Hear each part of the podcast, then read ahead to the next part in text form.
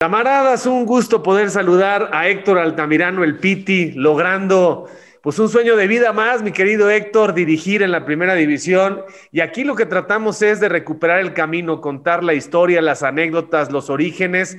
Supongo que estás muy contento que te ha costado una barbaridad porque además es un medio muy cerrado y que te vas a aferrar. No es un plantel así que digas, wow, creo que cada uno de tus jugadores lo sabe, tú mismo lo sabes, pero hay que pelear con todo. ¿Cómo te sientes? ¿Cómo estás? Gracias por el tiempo. Hola Javier, primero que nada, qué gusto poder saludarte. Teníamos rato de no, de no poder saludarnos. Encantado de la vida de que me hayas invitado. Eh, sí, contento, contento por la oportunidad, consciente eh, en dónde me encuentro. Eh, tratando de, poder hacer eh, funcionar primero que nada en lo táctico al equipo y posterior tratando de, que día a día podamos eh, competir a, nuestra manera con el equipo, pero nada, yo feliz de la vida tratando de, que cada día podamos consolidarnos y que el equipo vaya dando una cara diferente en cada partido. ¿Cómo te preparaste, Héctor, para que llegara esta oportunidad? ¿Qué tan difícil es para un exjugador eh, que tuvo muy buena capacidad en la cancha encontrar una oportunidad que se abran las puertas? Fíjate que en lo personal siempre tuve claro eh, que había que prepararse. En lo personal, eh, el primer requisito es, bueno, es cursar el ENDIT, pero posteriormente he realizado algunas maestrías en línea, presenciales, que me han permitido mucho de táctica, de estructuras, de saber cómo puedes gestionar los planteles después, aprovechando la relación que tengo con los buenos entrenadores, tratando de, ir adquiriendo experiencias. Eh, muchos me aconsejaron no saltarme ningún proceso, que era importante eh, dirigir como, como fue en mi caso en sub-17, sub-15, segunda división, posteriormente ser auxiliar. Creo que eso te va permitiendo tener un enfoque diferente. Eh, tenía claro que en el momento que yo me sintiera listo íbamos a ser pacientes para buscar una oportunidad. Y así lo hicimos y creo que eh, me fue bien. Ahora nos toca consolidarnos en primera división en un medio muy complicado donde a veces eh, los resultados te apresuran los procesos, pero bueno, trataremos de, que lo adquirido nos permita poder tener buen, buenos resultados y poder hacer una carrera larga en primera división hay mucha ansiedad y hay mucha urgencia por los resultados. Son torneos cortos, pierdes tres partidos y viene la presión. Eh, seguramente que volteas por el retrovisor para recordar y para ver, analizar lo que le pasó a Alex Diego, que estuvo ahí en Querétaro, que le va muy bien al principio, elogios por todas partes y luego se le cayó el equipo. Es muy diferente tu plantel. Eh, esto pasa con, frecuencia, ¿no? El crédito que tienes necesitas multiplicarlo rápido como Cristo los panes. Sí, sí, sin duda, sin duda, pero eh, yo la verdad que primero tengo que agradecer mucho a, la directiva del club porque no es fácil que, que un equipo de primera división le dé oportunidad a dos entrenadores jóvenes. Pero lo que mencionas es cierto, nosotros eh, tenemos que, que, conseguir eh, resultados para ir adquiriendo credibilidad y que las alarmas o los focos de alarma no, no, no se prendan. Afortunadamente hoy estamos eh, progresando, mejorando. Sabemos que estamos en un equipo en una etapa en construcción. Desafortunadamente tenemos que apresurar el proceso de, de construir, pero creo que vamos bastante bien. Si bien eh, por ahí nos hemos encontrado con unas dificultades que, que, no contábamos, pero bueno, al final hay que trabajar y el día a día el plantel te permite poder tener diferentes variantes tácticas para poder solventar eh, el plan inicial que teníamos. ¿Dónde está el objetivo con Gallos? ¿Qué te dijeron? ¿Qué, qué es lo mínimo que se tiene que hacer como, como meta? Mira, nosotros eh, como institución y, y, junto con los, con los dueños, con los socios, nos trazamos un camino que, que primero es evitar el tema porcentual, eh, tratar de que el equipo genere puntos que nos permita alejar. Pero en lo grupal nosotros tenemos como objetivo poder estar en dos para poder jugar repechaje y posteriormente poder accesar a la liguilla. Eh, eso es nuestro objetivo, lo tenemos muy claro. Eh, no nos olvidamos del tema porcentual porque la situación está así. Yo hoy sería muy, muy tonto pensar en otra cosa que no fuera en ese tema. Y en la medida que vayamos adquiriendo y ganando puntos, nos va a permitir estar en zona de repechaje y posteriormente poder calificar a la liguilla. Oye, Piti, desde, desde torneos anteriores este equipo se hace fuerte en casa, pero, pero cambia mucho fuera. ¿Cuál es tu diagnóstico? E, eso, eso de encontrar el equilibrio porque el equipo es, como bien mencionas, es fuerte de local eh, y de visita dejamos de hacer cosas. Me pareciera que, que, que nos cambia mucho los escenarios, pero estoy tratando de encontrarle el porqué. Eh, si bien hemos repetido en los últimos dos partidos eh, la misma formación, creo que ahora nos costó un poco. Entonces hay que encontrar un equilibrio y tratar de ser coherentes con lo que mostramos eh, de local y poder ir a competir de visita de la misma manera. ¿Cuánto pesa la pandemia en el tema mental, en el tema de concentración, en el tema de integración? Eh, de esto no hablamos mucho, nada más decimos, ya vinieron tantos casos en Santos, en Querétaro, en América, en Cruz Azul, pero pues el futbolista al final siente, eh, vive una realidad igual que la de cualquier persona. ¿Cómo, ¿Cómo se maneja este tema de la pandemia? Sí, mucho. Creo que en lo mental te pega porque todos los días nosotros tenemos que convivir, salir. Eh, si bien los protocolos que nos marca la federación, eh, nosotros lo llevamos, lo llevamos a cabo, pero siempre existe el temor de, de, de, poderte contagiar. Y más porque pues, todos tenemos familias, no es fácil, pero tratamos de, sobrellevarlo e intentar dar, dar lo mejor de cada uno.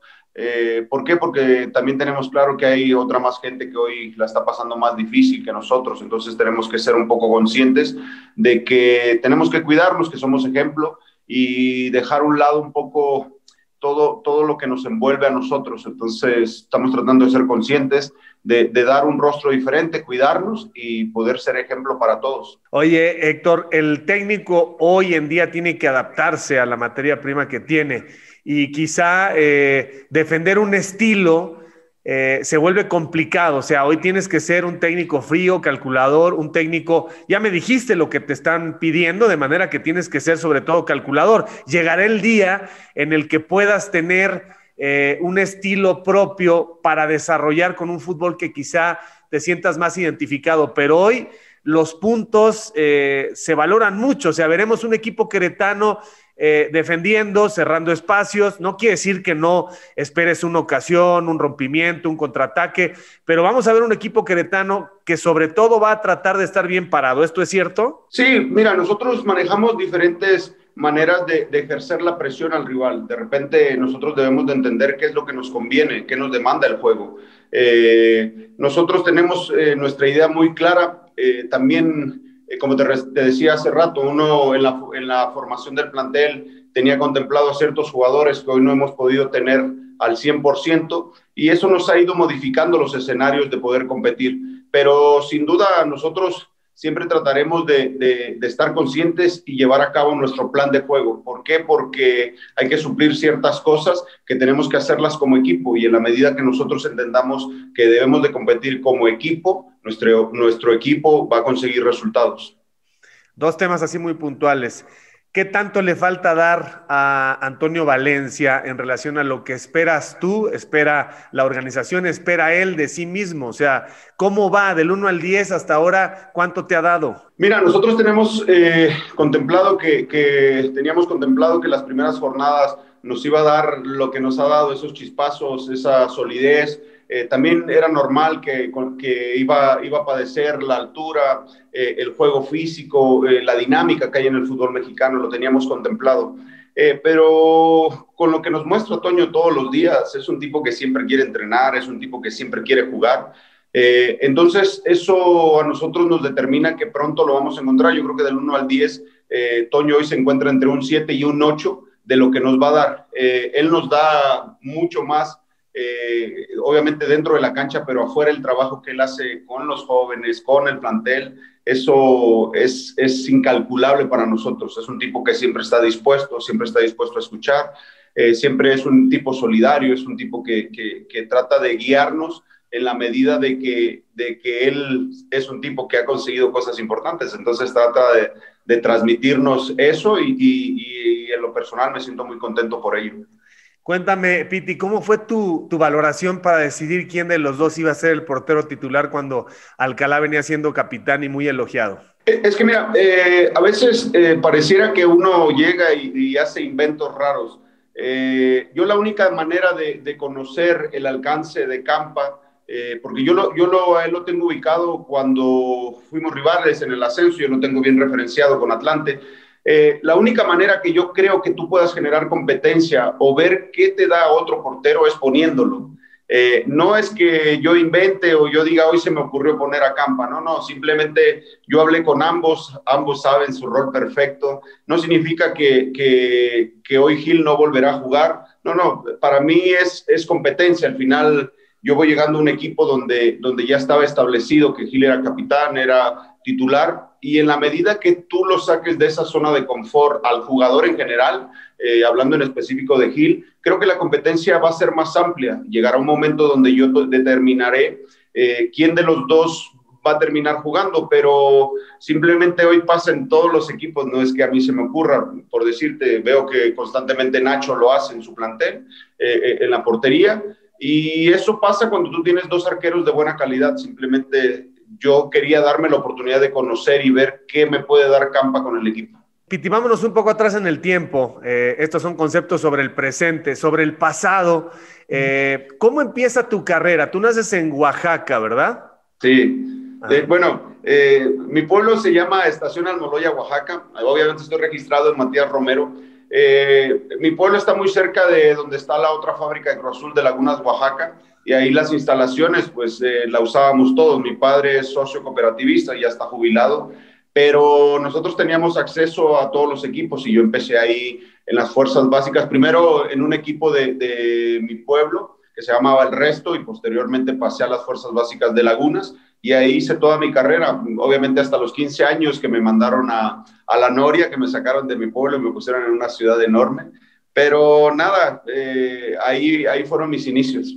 Tienes fama de rebelde, de auténtico, de ser muy tú. Eh, seguramente con el paso de los años, cuando te vas a Santos y triunfas, eh, la directiva de Cruz Azul tuvo que pues haberse arrepentido o los hombres que en ese momento tenían la responsabilidad futbolística y personal de detectar el talento de cada jugador. O sea, te fugaste sin triunfar en Cruz Azul. Bueno, eh, se arrepintieron a los seis meses porque eso poca gente lo sabe, porque hubo un problema ahí que, tenía que haberme regresado y, al final, como tú dices, yo sentía que, que la oportunidad que me había ganado de jugar en Santos eh, la había conseguido así. Y bueno, al final son cosas que pasan. Me hubiera encantado poder tener muchos más minutos en este equipo. Me hubiera encantado, la historia fue diferente, pero nada, yo siempre voy a estar agradecido con todo lo que me dio Cruz Azul, porque prácticamente de ahí salí, ahí me retiré. Entonces, en lo personal, siempre voy a estar agradecido con, con el tema Cruz Azul.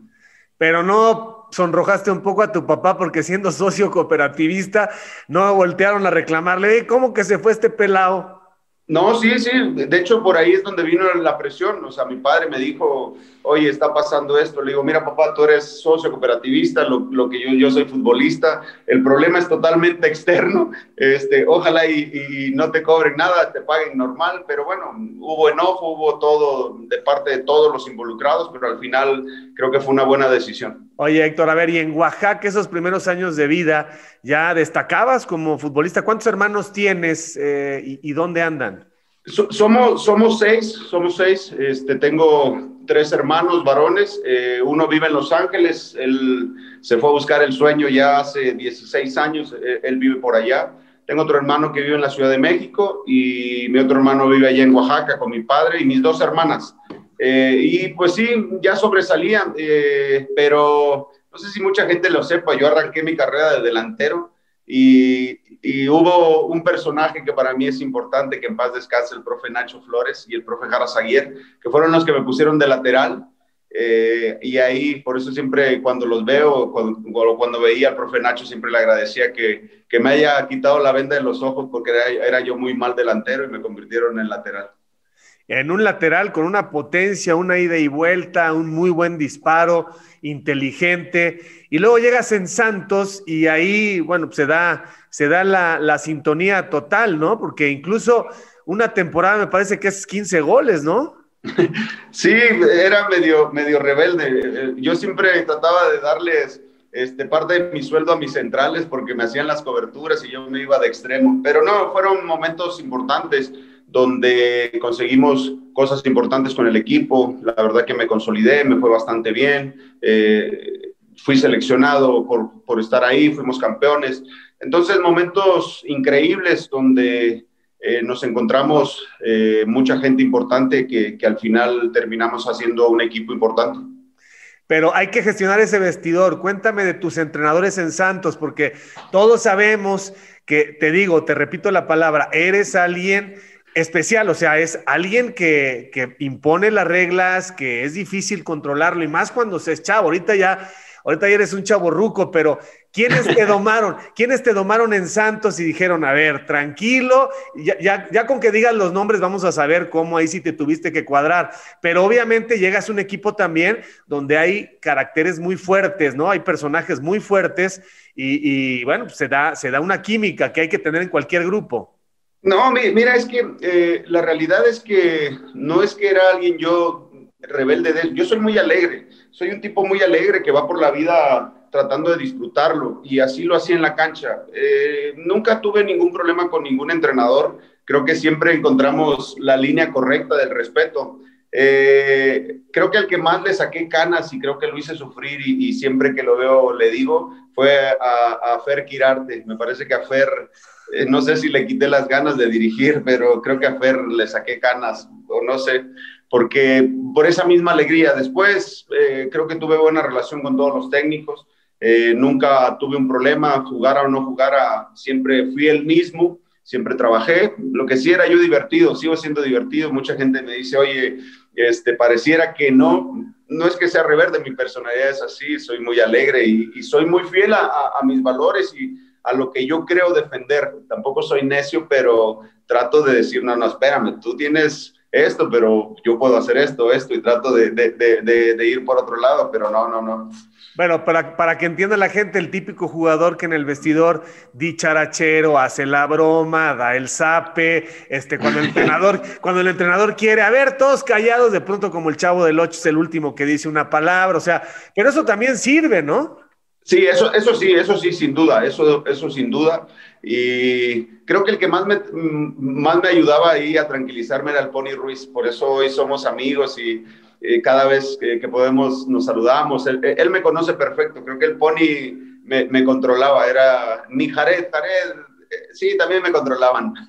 Pero sí, sí, era, era ese típico que estaba hablando el profesor y yo terminaba diciendo una burrada y todo, pero sí. A ver, pero eso también eh, es personalidad y, habla de gente que no, que no tiene presión, o sea, disfrutaste tu profesión al límite eh, y, y sabías, sabías descargar la atención, ¿no? Jugabas por el gusto de y, no eras alguien que te pusieras nervioso. Sí, no, no, al final yo siempre he creído que, que el trabajo o, o, nuestra profesión es algo, sí, con responsabilidad, pero el tema yo siempre lo llevaba cuando estaba yo en mi barrio, en mi barrio jugábamos con una alegría, jugábamos por los refrescos, por el zape, por, por todo, entonces a veces no lo dimensionaba, ya hoy que estoy grande y que soy entrenador, digo, chin, creo que esto no lo debía haber hecho porque hice muchas locuras eh, en los vestidores. Y te repito, nunca rebasé la línea del respeto con el entrenador, pero sí hubo varios. Eh, yo hoy me pregunto si, si, si ese Piti Altamirano hoy estuviera en mi equipo, creo que no jugaría conmigo por, por diferentes circunstancias. cuéntanos, cuéntanos alguna, este, ¿Qué, qué, qué, qué, bromas hacías o qué, cómo sorprendías? Porque hay que prepararlas, ¿no? no, fíjate que siempre yo era de los que a veces les cortaba la ropa a los jugadores, a los compañeros, o a veces me llevaba sus coches y se los dejaba en otro lado, les bajaba, muchas, muchas cosas raras que hacía. Este, la que siempre disfrutaba era cuando llegaba diciembre, cuando tenías la posibilidad de comprar cohetes y siempre había uno en la mañana que tú ya lo veías que, iba a entrar al baño y yo llegaba con un palomón y se las tronaba en los pies y me moría de risa, pero no dimensionabas, o sea, después había que aguantarse. Oye, ¿y no hubo alguien de esos, eh, de esos tipo Alfredo Tena, claro, ya era entrenador ahí, de esos tipo Alfredo Tena o de esos, de esos eh, serios que de pronto hubieras tenido algún problema serio que a ver, ven para acá, me la vas a pagar, pero ahora a mi modo. No, no, no, fíjate que, que, que, no, bueno, a lo mejor sí había, pero se contenían porque yo siempre hacía y me iba a refugiar ahí con el Pony, con Jared y ponía mi cara de, de, buena onda que yo no había sido. Pero sí, sí, más de uno siempre me quiso golpear. Oye, y en la selección seguramente había otro, uno que otro por ahí, o sea, eh, o sea, el Cuau, ¿qué onda? No, no, eh, eh, el, el Cuau era el mejor, el mejor, en todo, ¿eh? en todo. Mis respetos para, para el Cuau, era el mejor en todo, en todo, en todo, pero lo que él hacía, sí, sus pesadas sí estaban más subidas de tono, pero era el mejor en todo. eran, eran él y, y, Villa, ¿no? Los que... Sí. Sí, Villa, el Cabrito Arellano, eh, eran gente muy pesada. ¿Y todavía los ves en el camino o no, no tienes mucho contacto? Sí, nos, nos hemos cruzado. Eh, hoy, bueno, ahora con la pandemia ha sido menos, pero hoy ya sabrás que hay partidos de ex leyendas. Yo digo, de eh, vamos a tirar polilla y ahí los saludamos y ahí de repente recordamos ciertas cosas y, nos divertimos todavía. Oye, a ver, Piti, platícanos tu, tu ida al fútbol italiano. Este, ¿Cómo se da el contexto? ¿Qué, qué decidiste en ese momento? ¿Cómo, ¿Cómo, lo procesaste? Ahora que volteas para atrás, eh, ¿aprovechaste la oportunidad? Cuéntanos todo lo que pasó.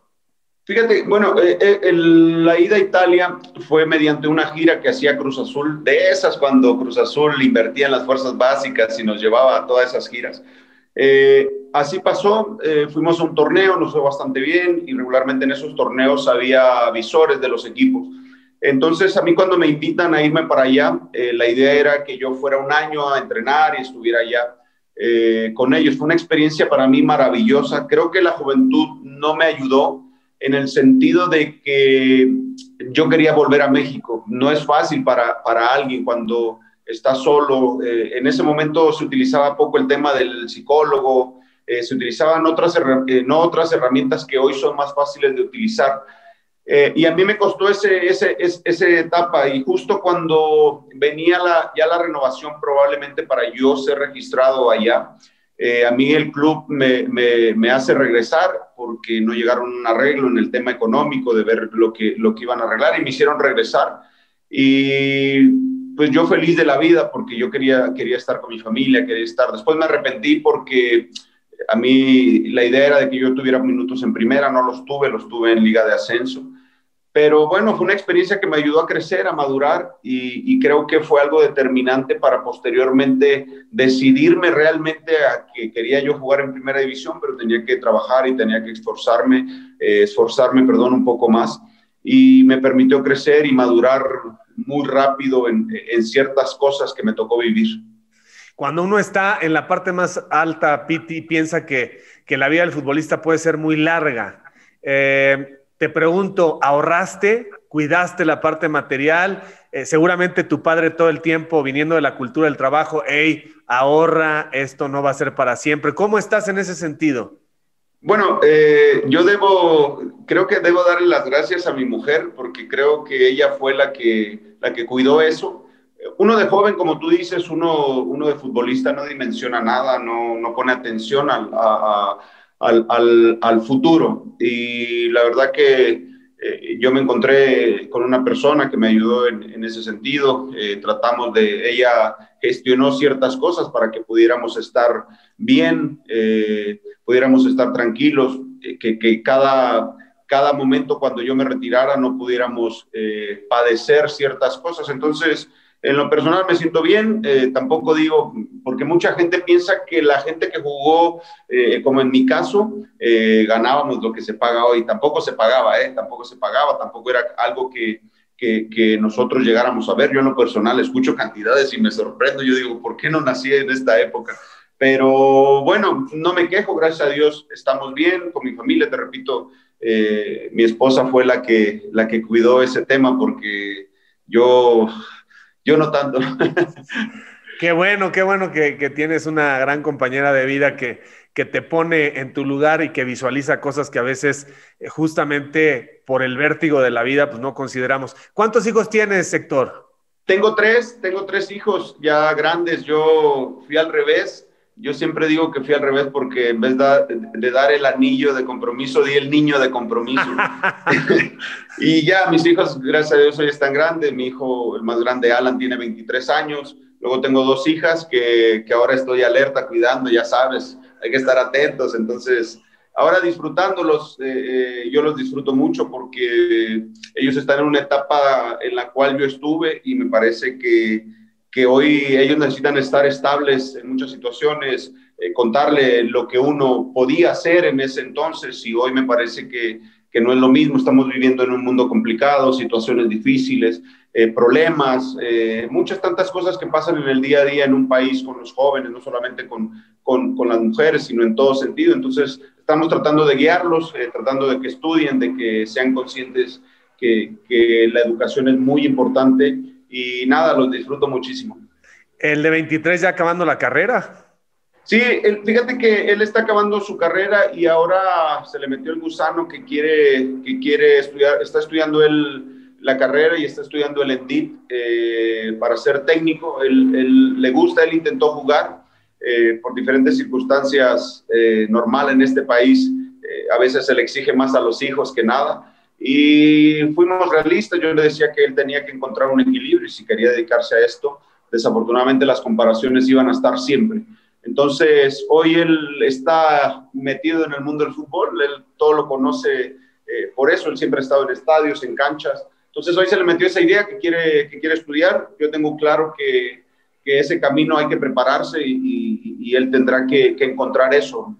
Yo le, le, le, ayudaré en la medida que yo pueda, que se prepare, que estudie otras cosas, que vaya al extranjero y se prepare de una buena manera para que el día de mañana su trabajo hable por él y no por ser el hijo de Piti Altamirano. Pero la carrera aparte entrenador que estudió? Él está estudiando negocios internacionales, negocios internacionales. ¿Y las chicas? Eh, mi hija, uno está estudiando, bueno, ella también ya está en, en, la universidad, está estudiando psicología, algo vio en su padre que quiere resolver. y tengo eh, la otra que apenas está en preparatoria.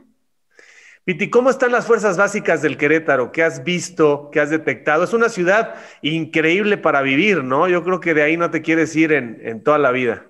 Sí, mira, yo cuando me retiro, eh, yo previamente cuando había jugado aquí en Querétaro, eh, aquí adquirimos una casa y teníamos claro que, que iba a ser nuestro lugar para vivir. Eh, tenemos otra casa en, en Ciudad Cooperativa, en, en Cruz Azul, pero la ocupamos más como fin de semana. La pandemia nos las pasamos allá, pero nosotros teníamos claro que queríamos vivir en Querétaro. Entonces es una ciudad hermosa, espectacular.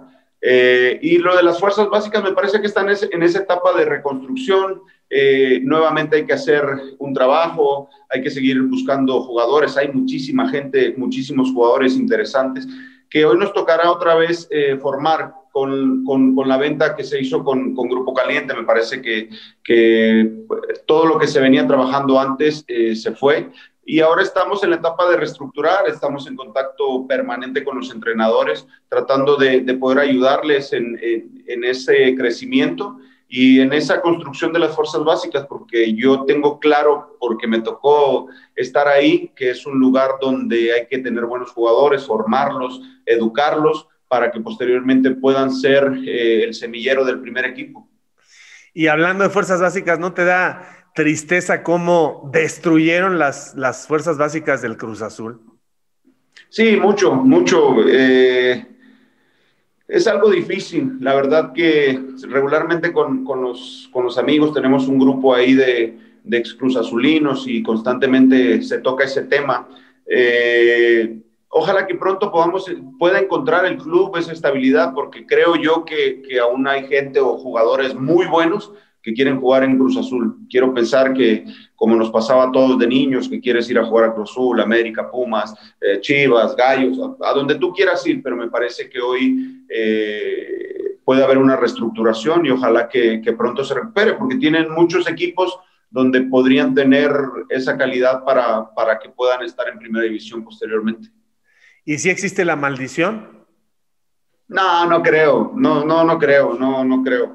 Yo no, Mira, soy muy creyente en muchas cosas, pero eh, no sé, tantos años me han puesto a dudar y, y, y a veces eh, digo, será o no será, pero bueno, esperemos que pronto eh, se pueda terminar y terminemos con esa cosa. Pero cuéntame, cuéntame qué te dijo tu papá cuando el 4 a 0 de Pumas te habló por teléfono. ¿Qué te dijo tu papá que es socio cooperativista?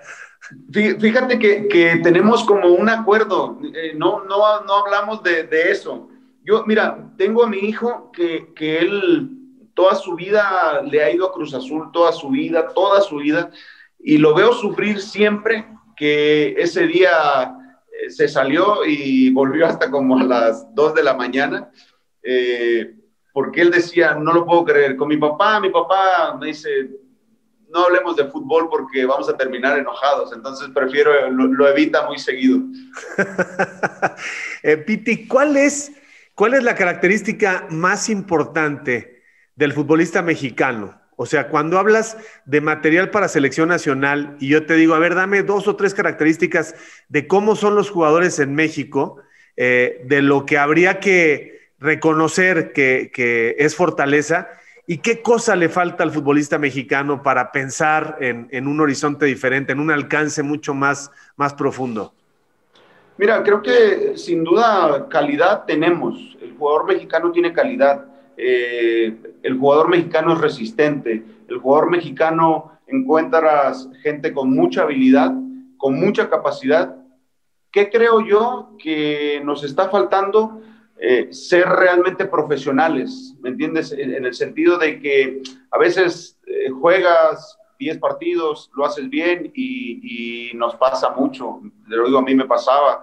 Eh, las voces te empiezan a hablar y que tú ya tienes que hacer esto, ya tienes que hacer lo otro, y de repente te desubicas. Hoy creo que es más difícil porque hoy el trabajo de los clubes en el tema psicológico de estabilidad, eh, creo que les está ayudando. Y en mi experiencia de lo que yo viví en Fuerzas Básicas, el tema de la educación, del estudio, creo que nos puede ayudar muchísimo a encontrar ese equilibrio. Porque en la medida que tú estés preparado y, estés estudiando, creo que nadie te puede venir a, mentir o engañar que solamente el fútbol te va a dar. Entonces, creo que es una estabilidad, creo que el compromiso también tendría que venir de los padres, porque a veces creo que los padres también eh, nos equivocamos y empezamos a verle cara de pesos al joven y cuando tendríamos que ser los más estables de poderlos guiar, de poderlos educar, porque al final de cuentas tenemos que hacerlo, no, no solamente es responsabilidad del equipo. Piti, ¿qué has aprendido de la pandemia? Eh, porque como nos platicas, pues tú sí eres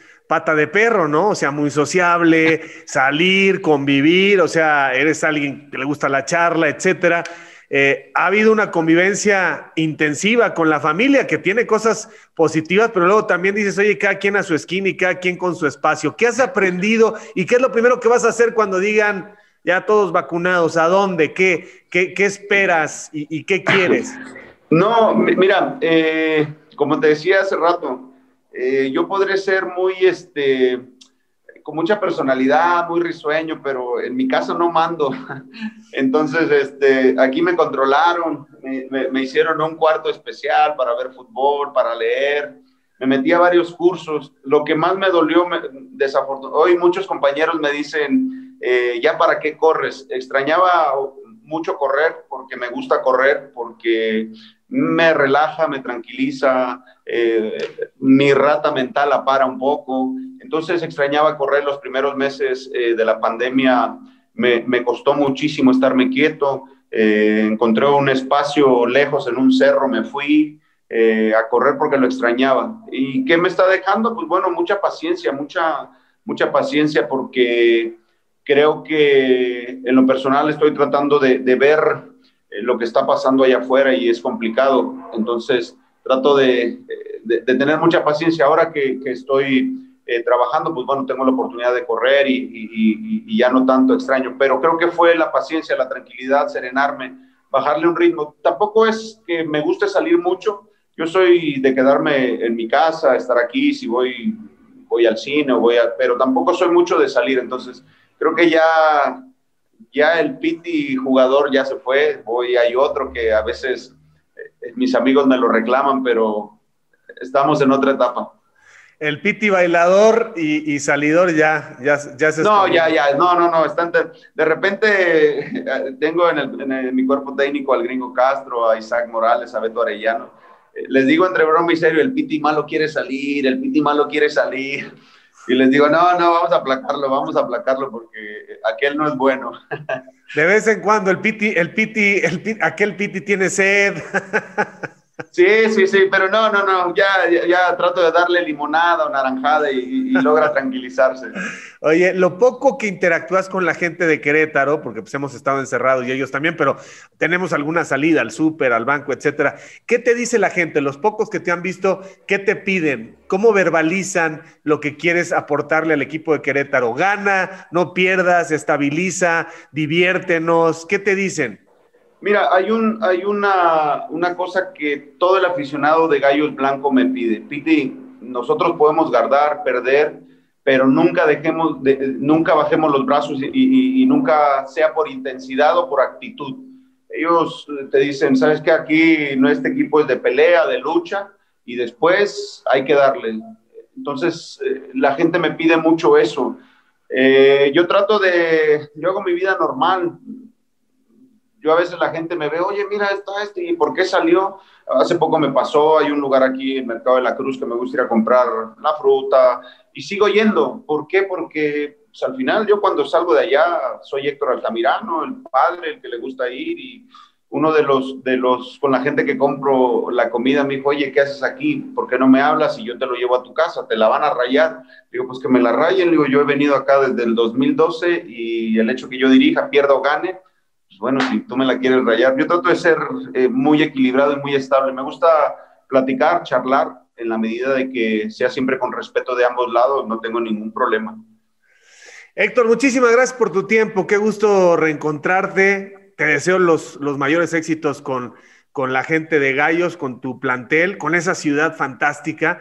Eh, vivieron una copa, la que le ganaron a Chivas. Tuve la oportunidad de estar ahí, no sabes cómo se desbordó la ciudad. Ahí están, son exigentes, son apasionados, pero son muy fieles y realmente es una plaza que merece que el equipo no solamente se estabilice, sino que se convierta en un equipo de otra dimensión. Muchas gracias y que, y que, venga, que venga buena la vida de aquí en adelante, todavía mejor. Muchas gracias, Piti. Muchas gracias, Javier, te lo agradezco. Y sí, como bien dices, es una afición espectacular que ojalá podamos regresarle un poco de lo que ellos ponen. Esa es nuestra idea, vamos a trabajar, vamos a trabajar duro. Eh, vendrán dificultades, pero siempre será importante seguir trabajando y seguir con la cara al frente de que no quede nosotros. Y después, bueno, eh, Dios dirá, hay que seguir trabajando. Yo disfruto el día a día y ojalá que pronto podamos saludarnos. Claro que sí, un fuerte abrazo por allá en el estadio. Algún día próximamente nos veremos. Te mando un abrazo. Gracias, te mando un abrazo. Así que camaradas, por favor, no dejen de seguirme a través de todas mis redes, de suscribirse a mi canal, dale a la campanita, dale like. No te olvides de dejarme tus comentarios, yo mismo estaré respondiendo. Cambio y fuera, camaradas.